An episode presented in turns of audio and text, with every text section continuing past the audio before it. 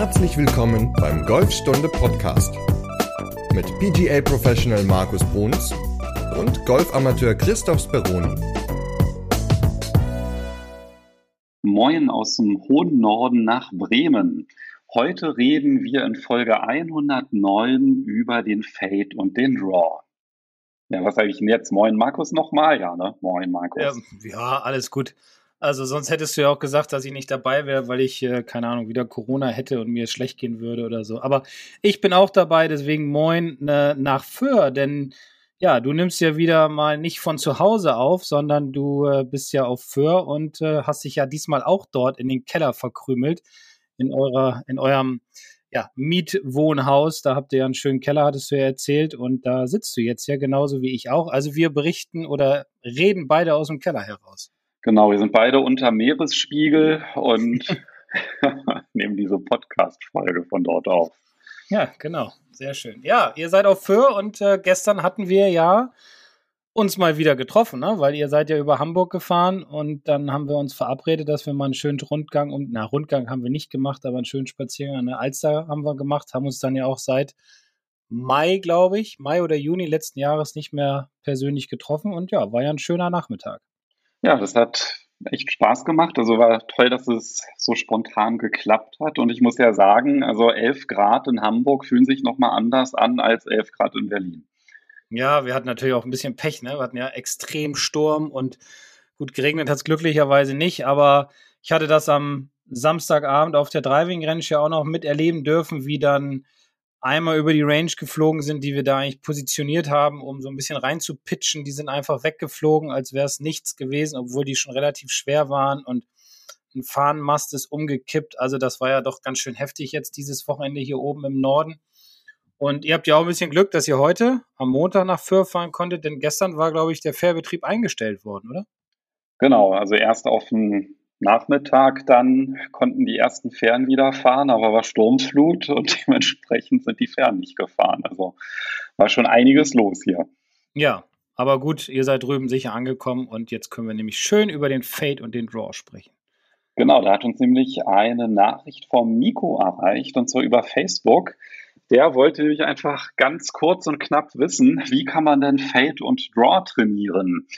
Und Markus, bevor ich mich mit dem Thema Fade und Draw beschäftige, also wenn ich jetzt so auf der Range jeden zweiten Ball mal toppe und mal äh, fett schlage, ist das dann der richtige Zeitpunkt, wo ich mir Gedanken machen sollte über Fade und Draw? Nein. Klare, knackige, kurze Antwort. Nein, also natürlich muss man schon oder finde ich so ein paar Voraussetzungen mit sich bringen. Und ich habe es auch ganz häufig immer so mal im Unterricht, dass Spieler kommen und sagen, ja, so, jetzt kriege ich ja alles ganz gut hin, jetzt möchte ich dann auch gerne mal bewussten Fade oder bewussten Draw schlagen und dann sage ich immer, naja gut, wie, wie, wie lief es denn die letzten Wochen und Monate, sagen wir mal, auf dem Platz? Und wenn dann so kommt, ja, ich habe häufig fette Kontakte oder ich habe häufig dünne Kontakte, dass ich die Bälle toppe oder ich, keine Ahnung, hau sie immer rechts in die Büsche rein, dann würde ich dann doch eher daran arbeiten, dass der Ballkontakt besser wird, dass die Schwungbahn besser wird, dass der Ball einfach konstanter fliegt, bevor ich hingehe und versuche da einen Fade und einen Draw zu schlagen. Und ich habe das auch in den letzten Jahren immer mal wieder probiert in meinen Mannschaften, auch bei meiner Seniorenmannschaft, die alle ein einstelliges Handicap haben. Teilweise waren ein, zwei Jahren auch nur Leute drin, die bessere Handicaps als fünf hatten. Für eine AK 50 Mannschaft schon sehr gut. Und auch da war es teilweise, ja, schon schwierig, weil sie natürlich in Automatismen waren, wo jetzt unbedingt der Draw vielleicht nicht ihr Lieblingsschlag ist oder der Fade. Also es muss einem immer bewusst sein, dass es an, dass Anpassungen nötig sind, dass man aber zuerst definitiv guten Ballkontakt braucht und auch, wie ich finde, eine relativ hohe Schlägerkopfgeschwindigkeit, damit eine bewusste Kurve überhaupt möglich ist.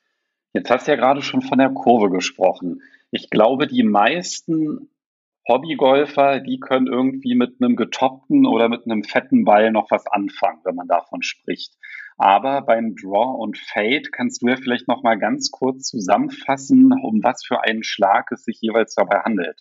Richtig. Also ich spreche jetzt in dieser Folge mal aus der Sicht des Rechtshänders, weil sonst muss ich alles doppelt sagen. Ähm, also für, für einen Rechtshänder, wie gesagt, ist es halt, der Draw ist halt ein Mini-Hook, nennen wir ihn mal. also eine Kurve von rechts nach links, wobei der Ball auf jeden Fall im Ziel landen sollte. Beim Hook, der würde ja noch weiter dann nach links abdrehen und würde links vom Ziel landen.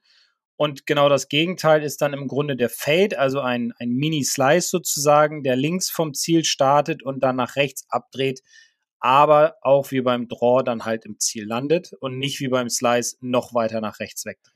Okay, das bedeutet, wenn ich mich auf dem Abschlag so 45 Grad nach links ausrichte und dann mit einer schönen Rechtskurve in, ins Ziel schlage, dann habe ich schon Fade gespielt. das ist jetzt eine Fangfrage. Es kann sein. Es kann aber auch nicht sein, weil es kommt natürlich immer darauf an, was hast du für einen natürlichen Beiflug im Moment. Also man sieht das ja auch immer ganz häufig, dass, dass der Spieler sich vielleicht sogar noch weiter als 45 Grad nach links ausrichtet und der Ball landet dann im Ziel. Wenn er sich aber gerade ausrichten würde, also ich sag mal nicht mehr 45 Grad, sondern vielleicht nur noch 10 Grad links vom Ziel, und der Ball würde dann extrem weit nach rechts wegdriften, dann hätte er natürlich ein extremes Slice-Problem und das wäre logischerweise wieder kein, kein Fade. Also man muss halt, um ein Fade oder ein Draw zu spielen, schon relativ konstant sein. Man sollte nur ganz minimale Anpassungen vornehmen, um halt diese beiden Flugkurven schlagen zu können. Und um die schlagen zu können, vielleicht auch nochmal, hast ja von diesen Anpassungen gesprochen, aber ich glaube, wenn man jetzt so als Amateurgolfer loslegt und diese Konstanz noch gar nicht da hat, dann ist es halt schon so, dass der Fade und der Draw schon eine sehr gekonnte Flugkurve sind. Das heißt, ich habe mich nahezu gerade ausgerichtet, sagen wir es mal so, und ich entscheide dann halt bei dem Schlag, ob der Ball mit so einem leichten Links- oder mit einem leichten Rechtsdrall ins Ziel fliegt. Das ist halt wirklich etwas, da, da muss ich den Ball kontrollieren können. Also das ist schon anspruchsvoll, weil ich glaube, die meisten, wenn sie anfangen zu golfen, die sagen ja einfach, ja, ich will den Hauptsache, ich spiele den gerade. Ne? Also das ist ja eigentlich auch der beste Ball, wenn man den irgendwie gerade hinbekommt. Aber das ist ja extrem unwahrscheinlich, einen wirklich schnurgeraden Ball zu schlagen, selbst wenn man es will. Das ist ja dann noch ein Ticken anspruchsvoller. Ne? Ja, definitiv. Also immer gerade an den Ball ranzukommen mit einem geraden Schlägerblatt oder squaren Schlägerblatt ist ja, glaube ich, das Schwerste, was man, was man, was man erreichen kann. Und äh, ja, Fade ist zum Beispiel gar nicht so schwer zu spielen wie zum Beispiel ein Draw. Ein Draw ist ein bisschen schwieriger zu spielen, weil so eine Fade-Bewegung hat, ja, ich will jetzt nicht sagen jeder, aber sehr, sehr viele Golfer sowieso schon Intus, weil der Hauptfehlschlag auf dem Platz ist ja in den meisten Fällen, vor allem gerade mit langen Schlägern wie den Hölzern oder dem Driver, dann doch eher der Slice und also die Kurve, die starke Kurve nach rechts und deswegen ist es leichter dann ja so eine leichte Kurve zu haben Wobei man natürlich immer wieder so sagen muss, dass die, dass die meisten Amateure dann doch gerne einen Draw haben wollen, weil der Ball halt immer ein bisschen weiter fliegt, also ein bisschen mehr Vorwärtsdrall am Ende dann noch kriegt. Aber der Fade ist in meinen Augen der etwas leichter zu spielende Ball. Und wenn man halt noch nie einen Draw geschlagen hat und sonst so der typische Slicer ist und dann zufällig dann mal einen Fade hinbekommt, weil ja, die Schlagfläche im Treffmoment gerade zufällig genau in der richtigen Stellung war, weil sich vielleicht dann auch mehrere Fehler ausgeglichen haben, dann nimmt man das ja auch nicht unbedingt als Fade wahr, sondern eher dann als geraden Schlag. Ne? Das ist, glaube ich, auch nochmal was, was sehr, sehr trügerisch ist. Ja, das ist ja das, was ich vorhin auch meinte, wo du fragtest, ja, 45 Grad links ausrichten und dann habe ich einen Fade, wenn ich den Ball nach rechts haue. Äh, genau das ist ja der Punkt. Also man muss halt schon die richtigen Dinge machen, um halt den Fade schlagen zu können, wenn wir dabei bleiben. Und ähm, ja, da, da sind halt, wie gesagt, so ein paar Anpassungen vonnöten, um das halt gut hinzukriegen. Und natürlich auch viel Training dann wiederum. Und diese Anpassungen, die du angesprochen hast, die sind ja dann schon so ein Stück weit auch mit dem Slice verwandt, ne? weil da gibt es ja schon so ein paar Übereinstimmungen beim Fade und beim Slice. Also Punkte, die gleich sind, aber es gibt natürlich auch Punkte, die anders sind. Und vielleicht kannst du ja mal mit denen anfangen, die, sag ich mal, relativ einfach sind, weil sie ja wie beim Slice sind. Ja, also das ist so äh, bei, beim Slice. Ich, also ich würde eher sagen, der Slice ist ein Fehlschlag. Der Fade ist ja ein bewusster Schlag, den man bewusst schlagen will. Die Kurve ist natürlich die gleiche, also von links nach rechts, nur halt beim Fade weniger und bewusster gespielt. Was auch noch natürlich ein Thema ist, ist, dass der, äh, dass die Schlagfläche dann im Grunde dazu führt, dass der Ball halt die Kurve annimmt. Kommt natürlich immer drauf an, wie stark ist die Schlagfläche dann im Verhältnis zur Schwungbahn geöffnet. Also zeigt sie nach rechts in dem Fall je, je mehr sie geöffnet ist, umso weiter kurvt der Ball halt rechts rüber und je weniger, umso weniger, also umso weniger geöffnet, umso weniger kurvt der Ball logischerweise. Und ich würde einfach mal so kurz ein paar Dinge sagen, die, die man, ja, oder wo, wo, womit man sich anpassen sollte oder wie man sich anpassen sollte, damit man halt bewusst einen Fade schlagen soll.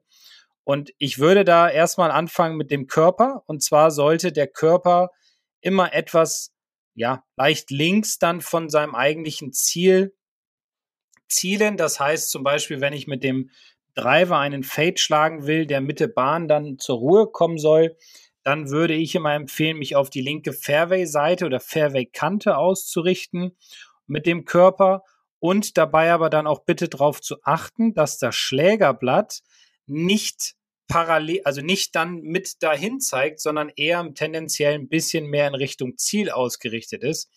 Ich spiele den Fade zum Beispiel immer so, dass ich mein Schlägerblatt in die Richtung meines Ziels stelle und meinen Körper dann immer ein bisschen weiter nach links, wie gesagt, zur linken Fairway-Kante ausrichte. Und dann habe ich persönlich damit ein, ein sehr, sehr gutes Gefühl und fühle mich dann auch wohl bei dem Schlag.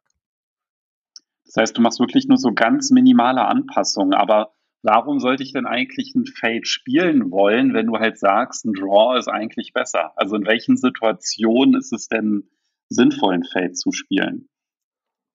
Naja, ich sag mal, ob ein Draw oder ein Fade besser ist oder ist natürlich auch mal ein bisschen typenabhängig.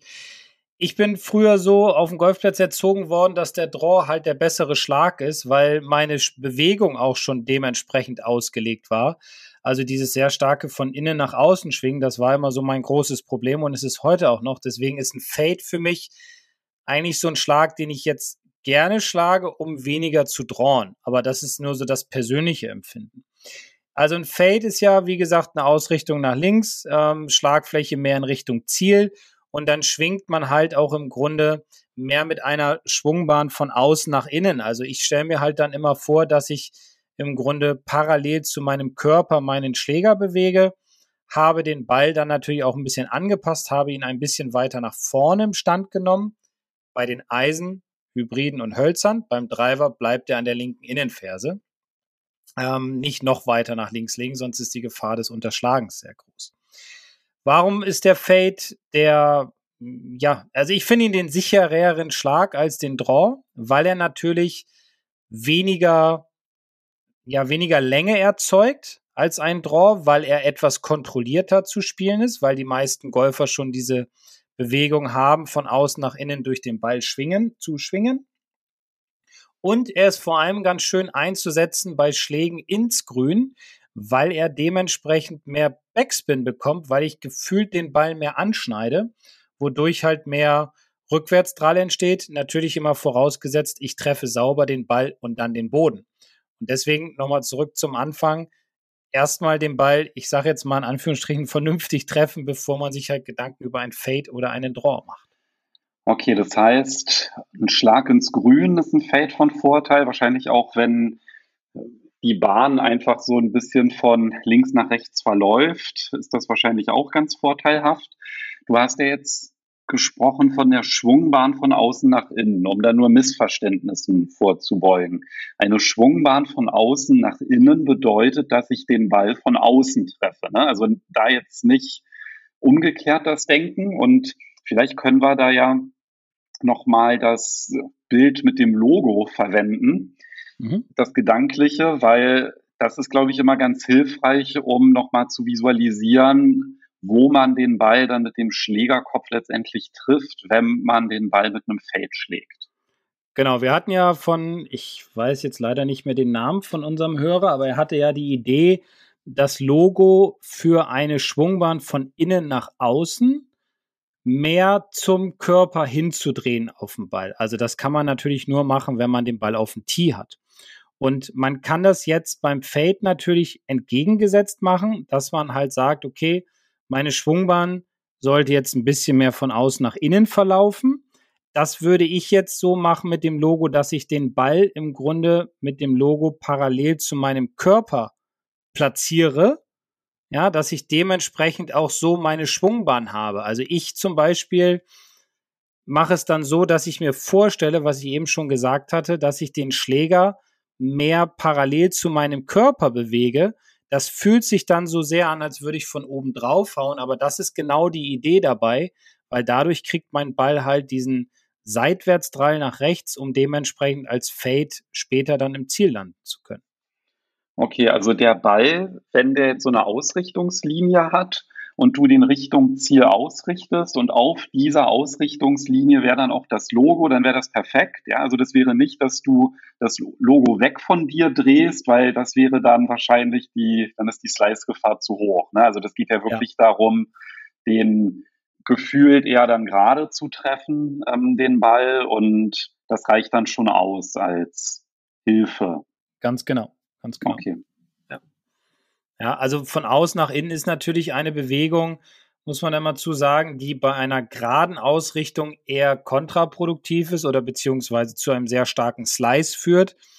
Hier ist es jetzt ja so, dass es dieses mehr Schwingen parallel zum Körper ist dann schon eine Außen-Innen-Bewegung, weil sie halt nicht auf dieser neutralen Schwungbahn verläuft, die Bewegung. Und dadurch, dass ich halt auch meinen vorderen Fuß so ein ganz kleines Stück zurückversetzt habe, ist das ja dann auch quasi so, dass ich, also hätte ich jetzt diesen Fuß nicht versetzt, dann würde ich den Ball halt wirklich gerade treffen. Aber dadurch, dass ja. ich ihn versetzt habe, ist es ja, dass ich ihn minimal von außen dann berühre mit dem Schlägerkopf und dadurch bekomme ich dann die gewünschte Flugkurve hin. Ganz genau. Genau. Also linken Fuß, in dem Fall für den Rechtshänder, also den vorderen etwas nach hinten versetzen, das hilft schon sehr, sehr gut für die Vorstellung, auch mehr dann nach innen durchschwingen, durchzuschwingen. Genau. Und wenn du sagst, ein bisschen zurückversetzen, dann ist es so eine Fingerbreite oder zwei Fingerbreiten. Ja, irgendwie so zwei Fingerbreiten zurück, dass man sich wohlfühlt, wenn man sich zu weit, wenn man den zu weit zurückstellt, dann wird die Schwungbahn zu krass von außen nach innen verlaufen und dann endet das wieder im Slice,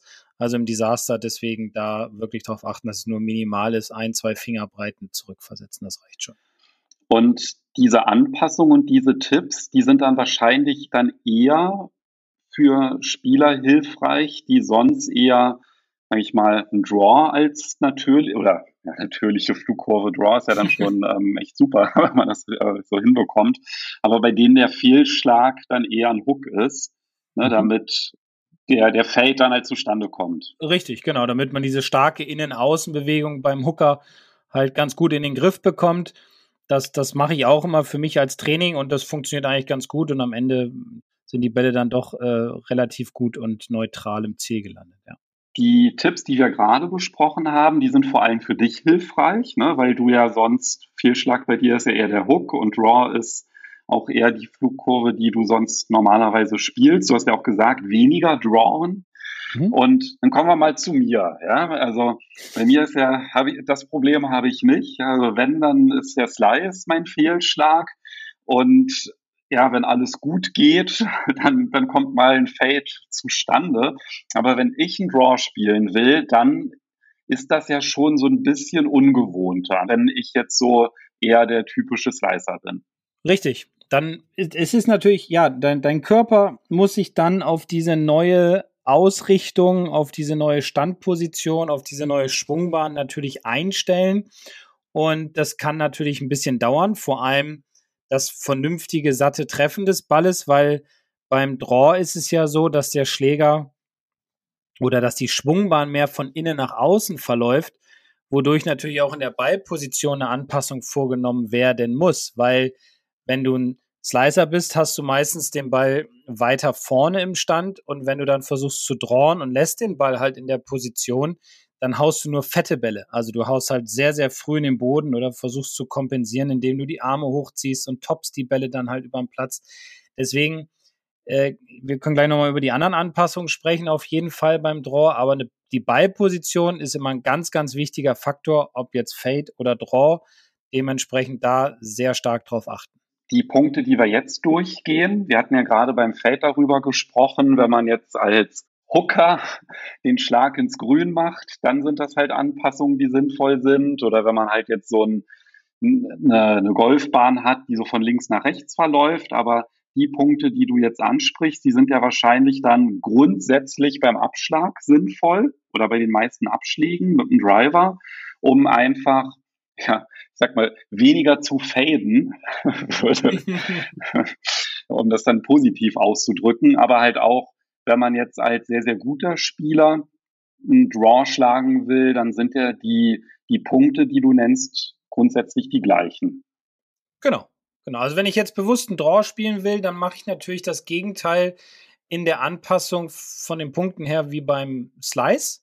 Das heißt, ich habe jetzt, äh, wie beim Fade, Entschuldigung, jetzt war ich gerade noch bei deinem Slice-Problem, äh, wie beim Fade und ähm, nehme dann, also nehme meinen Körper etwas mehr zurück. Das heißt, meinen rechten Fuß setze ich, äh, meinen hinteren Fuß setze ich etwas mehr hinter den vorderen Fuß und richte mich dann auch, wenn ich jetzt bewusst den Draw vom Tee schlagen will, mit meiner Körperlinie zur rechten Fairway-Kante hinaus. Achte dann dabei aber darauf, dass meine Schlagfläche ja wieder mehr in Richtung Ziel zielt. Und jetzt ist halt der Gedanke mit der Schwungbahn mehr von innen nach außen zu schwingen. Also dementsprechend auch hier wieder versuchen, den Schläger im Abschwung in Richtung Ball mehr parallel zu meiner Fußlinie zu schwingen, weil dann ist halt dieser Gedanke, ich schwinge von innen nach außen. Und wenn ich dann noch etwas stärker gegriffen habe, also ich sage jetzt als Rechtshänder beide Hände mehr nach rechts gedreht habe, dann schließt sich auch die Schlagfläche durch den Ball hindurch mehr und dementsprechend entsteht durch die Schwungbahn von innen nach außen und die leicht geschlossene Schlagfläche der wunderbare Draw, der mir dann am Ende halt etwas mehr Länge nach vorne bringt als beim Fade. Und hier wäre es jetzt tatsächlich so, dass wenn wir auf den Ball gucken und der ist wieder mit der Linie ausgerichtet am Abschlag auf dem Tee, also Linie zeigt Richtung Ziel, dass ich dann versuche, so einen Nagel in den Ball zu schlagen, der sich nicht genau auf der Ziellinie befindet, sondern ein Stück weiter zu mir ausgerichtet ist. Das ist sozusagen diesen Kontakt, den ich da herstellen will. Genau. Dann, wenn du dieses Bild hast, dann sollte es dir auch sehr gut gelingen, dass der Schlägerkopf dann halt den Nagel, ja, von deiner Seite aus gesehen in den Ball hinein haut und dementsprechend halt der Schläger sehr gut dann von innen nach außen zum Ball und durch den Ball hindurch schwingen kann. Und du hast ja jetzt auch gerade davon gesprochen, dass es da halt auch ganz wichtig ist, dass der Schaft des Schlägers sich natürlich dann auch so senkt, dass er halt tendenziell eher parallel zu den Füßen ist mhm. und der Schlägerkopf nicht zu weit vom Körper sich entfernt, sondern halt eher ja, gefühlt so auf Höhe der Schulter dann ist. Ganz genau. Ja, also sonst würde der Schläger ja wieder mehr von außen nach innen kommen und dann hätte ich halt wieder diesen extremen Slice mit der Ausrichtungsposition und deswegen ja dieses Gefühl Arme und Hände und Schläger halt mehr zu senken, um mehr parallel zu den zu der Fußstellung rausschwingen zu können, damit halt der Schläger mehr von innen nach außen kommt und überhaupt die Idee oder überhaupt ja eine Chance da ist, dass man einen Draw dann halt schlagen kann. Okay, das bedeutet, bei der Schwungbahn von innen nach außen treffe ich den Ball von innen. Ganz genau. Weil das ist ja auch so ein häufiges Missverständnis, dass man da halt ganz leicht durcheinander kommt, ja, weil die Schwungbahn, äh, die geht halt von innen nach außen, aber auf dem Weg nach außen trifft sie halt innen den Ball. das ist, muss man sich dann halt auch nochmal so vorstellen. Aber ich finde diese Hilfe mit dieser Ziellinie auf dem Ball, die ist ja dann wirklich sehr, sehr anschaulich, dass man da so ein Gefühl dafür hat. Und da ist natürlich dann auch wichtig, dass die Hände jetzt nicht da zu aktiv werden an der Stelle, weil sonst wird es ja wirklich sehr, sehr schwierig, den Ball da auch richtig zu treffen. Ja gut, weil ich ja schon beim Griff so eine leichte Anpassung vorgenommen habe, also etwas stärker greife, das heißt beide Hände etwas mehr nach rechts drehe. Wenn ich dann noch anfange, und das ist ein ganz häufiger Fehler, den ich immer wieder beobachte, wenn die Idee halt da ist, dem Ball noch eine Kurve mit nach links, also diesen Draw mitzugeben, dass dann der Spieler halt dann auch noch versucht, über die Hände noch mehr zu machen. Das heißt, sie noch mehr so, so flippen lässt, mehr rotieren lässt. Und dann schließt sich die Schlagfläche halt extrem. Und dann kann es natürlich dazu führen, dass der Ball halt extrem nach links weghuckt, dass er überhaupt keine Höhe kriegt, weil der Winkel der Schlagfläche einfach nicht voll ausgenutzt werden kann und dementsprechend entsteht halt ein Fehlschlag und nicht der bewusste Draw mit der Schwungbahn von innen nach außen und der leicht geschlossenen Schlagfläche. Und beim Draw ist es dann halt auch so, dass der Körper und jetzt auch wieder aus Perspektive des Rechtshänders, weil ich wüsste jetzt auch nicht, wie man das ansonsten universell beschreiben könnte. Da ist es so, dass der Körper, also die Ausrichtung des Körpers leicht rechts am Ziel vorbei zielt, weil das beeinflusst ja dann halt auch die Startrichtung des Balles, aber durch die Stellung der Schlagfläche ist es dann halt so, dass der dann ins Ziel reinkurft. Genau, ganz genau.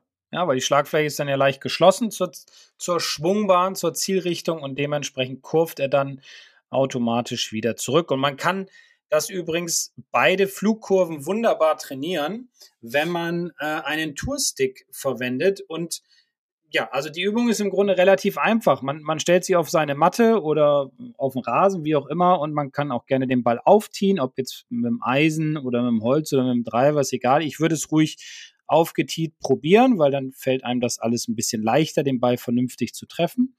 Und den Stick würde ich dann ungefähr, sagen wir mal, sechs, sieben Meter in der Verlängerung meines Balles, also dann in Richtung Ziel, in den Boden stecken. Und das wäre im Grunde dann halt so, dass wenn ich jetzt einen Draw schlagen will, muss der Ball praktisch rechts von dem Stick dann starten, muss dann zurückdrehen und ungefähr in der Verlängerung dieses Sticks landen.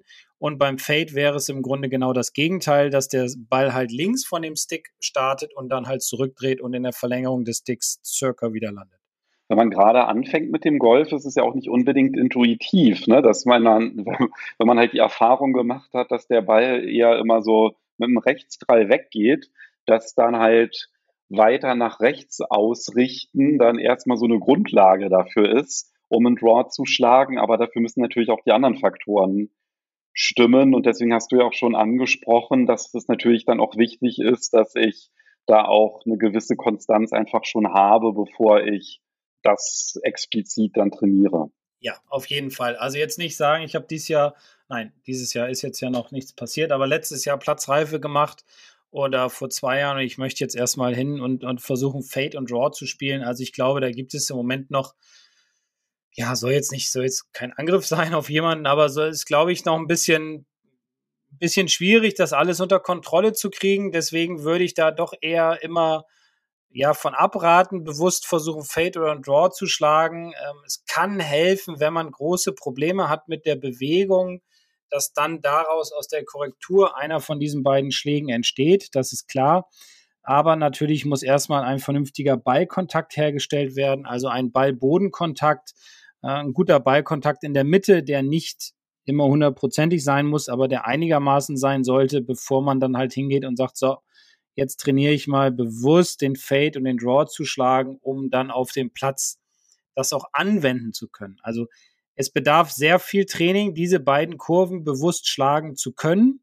Und ja, man sieht es ja auch manchmal noch bei den, bei den Tourpros auf der Tour. Ich habe das jetzt gerade äh, gestern am Sonntag noch gesehen die Zusammenfassung von dem Turnier in Dubai, wo McElroy an der 18 sein Holz ins äh, Grün schlagen wollte und der schlägt ja sehr gerne auch so ein Fade inzwischen vom Tee äh, und auch vom, vom Boden mit seinen Hölzern, hat den halt mal brutal weggesliced ins Wasser und ist damit dann, ja, alleiniger Zweiter geworden. Äh, oder Dritter sogar ist er nur geworden, weil er dann Boogie gespielt hat am letzten Loch. Also es passiert auch den Besten der Besten, dass es einfach nicht immer hundertprozentig funktioniert, den Fade oder den Draw zu schlagen, dass man dann manchmal auch überkurft sozusagen in beide Richtungen. Deswegen, es bedarf sehr viel Training, diese Flugkurven auf die Reihe zu kriegen und ja, wie gesagt, erst einen vernünftigen Ball-Bodenkontakt herstellen, bevor man an die Flugkurven denkt. Ja, aber vielleicht bevor jetzt der durchschnittlich untalentierte Amateurgolfer das jetzt schon in die Schublade steckt, ach, interessiert mich eh nicht, weil ich weder den Fleiß habe, das irgendwann zu erlernen, noch das Talent, ist es trotzdem so, dass es extrem hilfreich ist, die Unterschiede dieser beiden Schläge zu verstehen, weil wir haben es ja gerade schon angesprochen, ne? also wenn ich verstehe, wie ein Draw funktioniert, heißt es ja noch nicht, dass ich ihn dann auch unbedingt dann schlagen kann, aber es kann mir helfen, vielleicht weniger Slices, aber dafür mehr Fades zu spielen, wenn ich halt versuche, mehr in Richtung Draw zu kommen. Ne? Und deswegen ist, glaube ich, schon ganz hilfreich, sich genau mit diesen Unterschieden, die du gerade beschrieben hast, halt auch so ein bisschen auseinanderzusetzen. Einiges ist ja dann halt wirklich in der Ausrichtung des Körpers. Natürlich dann halt auch der Abschwung, ähm, ganz klar. Also wenn ich da jetzt irgendwie äh, mal anfange, meine Schultern reinzuwerfen, dann ist es trotzdem dann ganz gut, mal zu gucken, okay, was müsste ich denn eigentlich theoretisch tun, um einen, äh, um einen Draw zu schlagen, weil dann ist es eigentlich genau das krasse Gegenteil davon. Und wenn man halt nicht das ausreichende Talent hat, das genaue Gegenteil von dem zu tun, was man vorher getan hat, dann kann es aber zumindest helfen, nicht mehr ganz so extrem zu schwingen, um dann halt mit dem Slice, äh, Slice dann am Ende auf der Bahn zu landen, sondern halt vielleicht dann ab und zu dann eher doch mal ein Fade zu schlagen.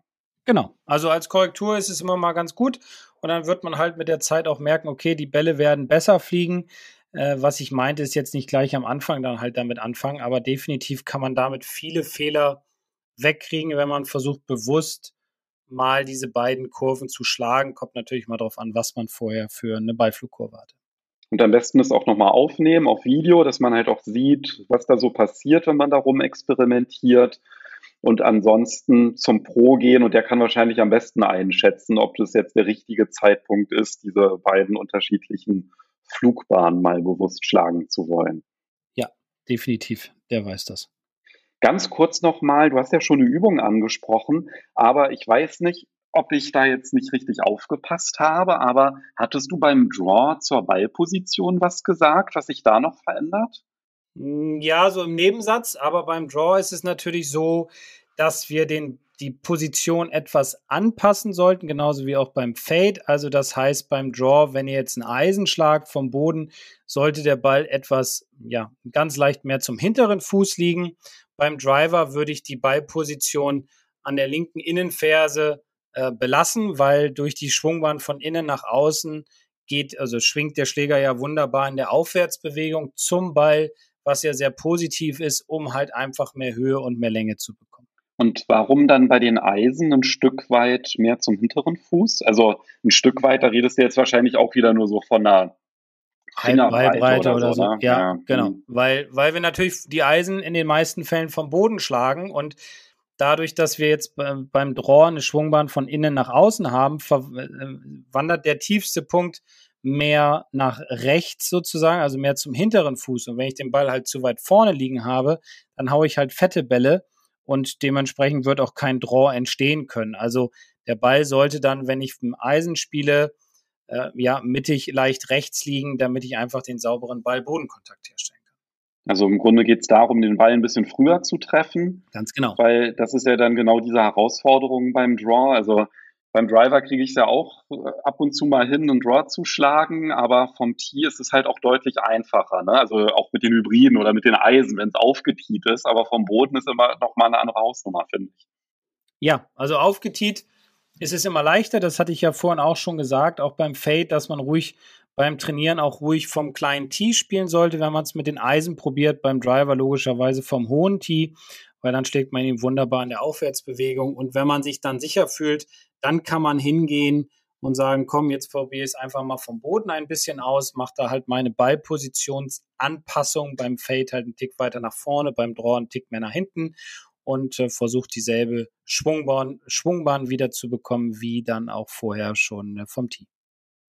So, jetzt hast du ja fürs Training schon angesprochen, so ein Tourstick so ein paar Meter weiter vorne in den Rasen zu stecken, um dann halt zu kontrollieren, ob der Ball wirklich rechts vorbei kurvt und dann links ins Ziel. Das ist eine sehr, sehr gute Kontrolle. Aber lass uns noch ein paar Hilfsmittel verwenden, damit wir es mit dem Draw auch wirklich hinbekommen, dann auf der Range. Also, wir haben ja schon den Ball mit dem Logo. Das drehen wir dann halt so, dass das Logo so ein bisschen mehr innen ist, also mehr zu uns zeigt. Das ist diese optische Orientierung.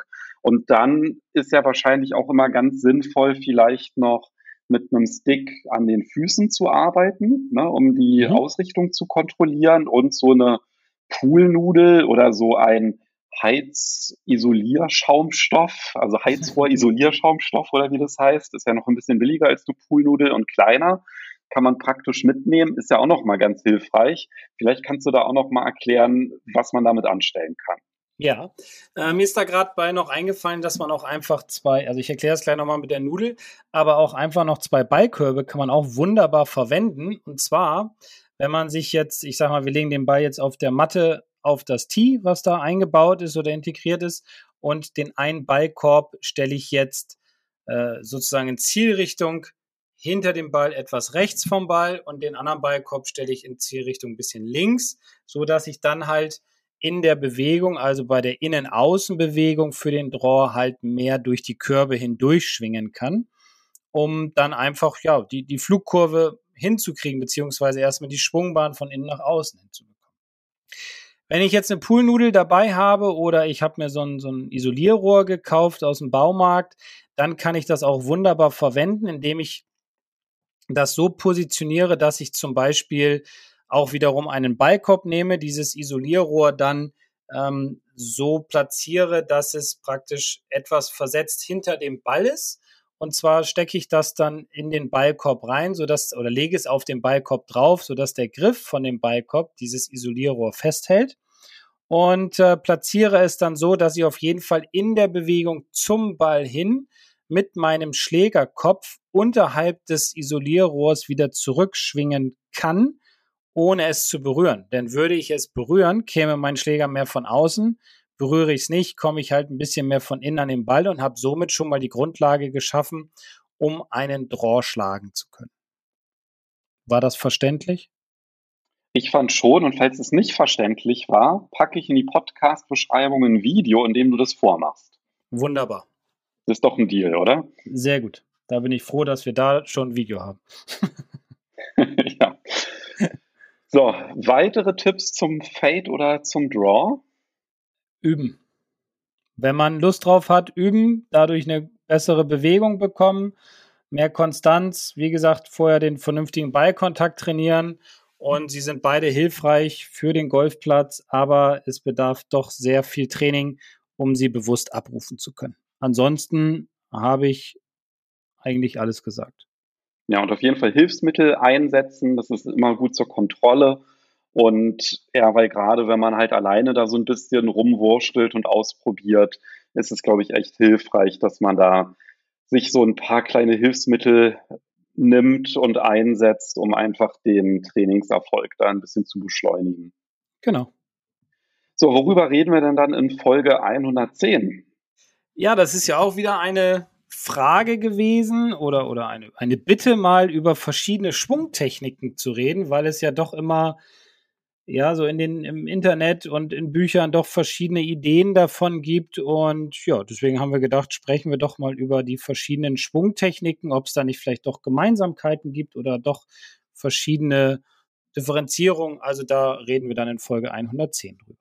Ja, und sogar noch über Schwungtypen. Ne? Also das eine genau. ist ja noch die Technik und dann ob es da vielleicht sogar so unterschiedliche Veranlagungen gibt bei den Golfern. Da bin ich sehr, sehr gespannt drauf. Genau, da freue ich mich schon und genau, dann hören wir uns einfach in Folge 110 und dir noch einen schönen Urlaub auf Föhr. Vielen Dank. Bis nächste Woche. Tschüss. Macht's gut. Ciao.